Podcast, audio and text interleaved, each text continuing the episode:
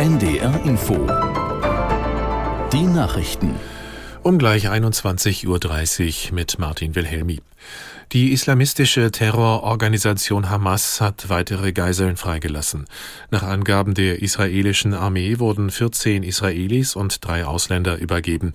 Aus Tel Aviv Julio Segador. Wie von der Hamas gefordert, kamen heute zahlreiche der Hilfslieferungen auch im Norden des Gazastreifens an. Ein Sprecher des UN-Palästinenser Flüchtlingshilfswerkes in Gaza schränkte ein, dass dies bei weitem nicht ausreichend sei. Um den enormen Bedarf zu decken, müssten zwei Monate lang jeden Tag 200 Lkw mit Hilfslieferungen nach Gaza reinfahren. Unterdessen machte Israels Generalstabschef Halevi unmissverständlich klar, dass nach Ablauf der Vereinbarung mit der Hamas der Krieg fortgesetzt wird. Nach dem Urteil aus Karlsruhe hält die Debatte über Einsparungen zur Überwindung der Haushaltskrise an.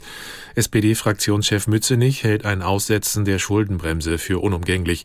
Er wolle deshalb auch für das kommende Jahr eine Haushaltsnotlage feststellen lassen, sagte der SPD-Politiker in der ARD-Sendung Bericht aus Berlin. Natürlich will ich auch nicht sehenden Auges in eine erneute Entscheidung des Bundesverfassungsgerichts gehen. Aber ich will schon mit den politisch Verantwortlichen darüber reden, ob wir in normalen Zeiten leben. Mhm. Und ich glaube nicht, dass wir in normalen Zeiten leben. Deswegen ist es auch kein normaler Haushalt. SPD-Fraktionschef Mütze nicht. Im westafrikanischen Sierra Leone hat die Regierung eine landesweite Ausgangssperre verhängt. Hintergrund ist ein Überfall auf ein Waffenlager in der Hauptstadt Freetown, das sich in der Nähe der Residenz von Staatspräsident Biu befindet. Dort waren heute früh Schüsse gefallen. Biu teilte mit, die Sicherheitskräfte hätten die Lage unter Kontrolle, man fahnde nach den Tätern. Die genauen Hintergründe des Vorfalls sind noch unklar. In Delmenhorst ist ein 25-jähriger Mann gestorben, der bei einem Polizeieinsatz vor einer Woche angeschossen und schwer verletzt worden war. Er soll die Beamten zuvor angegriffen haben. Die Polizisten waren gerufen worden, weil der Mann in einem Wohnhaus in Delmenhorst randaliert hatte. Nach Angaben der Ermittler verließ er das Haus und schlug mit einer Axt auf ein Auto ein. Als die Polizisten dazu kamen, habe er sie attackiert. Die Ermittlungen dauern an. Das Wetter in Norddeutschland, in der Nacht im Bergland sowie von Ostholstein bis nach Mecklenburg auch Schneeregen oder Schnee, Tiefstwerte plus 4 bis minus 4 Grad. Morgen zeitweise Regen, Schneeregen oder Schnee, 0 bis plus 5 Grad an den Küsten stürmisch. Die weiteren Aussichten am Dienstag wechselhaft, minus 1 bis plus 4 Grad. Am Mittwoch Schnee oder Schneeregenschauer teils länger trocken, minus 1 bis plus 5 Grad.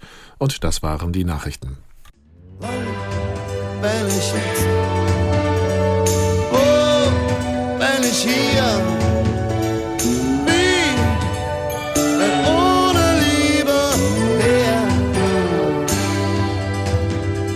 wir. Rio Reiser und seine Solojahre, das Thema heute bei Urban Pop, dem Musiktalk mit Peter Urban.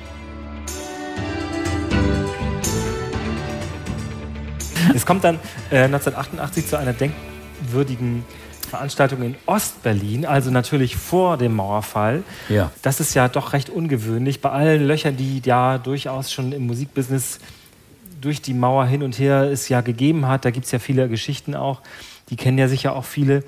Die FDJ hat offenbar Rio Reiser eingeladen. Dessen Platten teilweise auch in der DDR veröffentlicht waren. Er war da sehr angesehen weil er war auch nicht so gefährlich für die, meinte man in der Führung.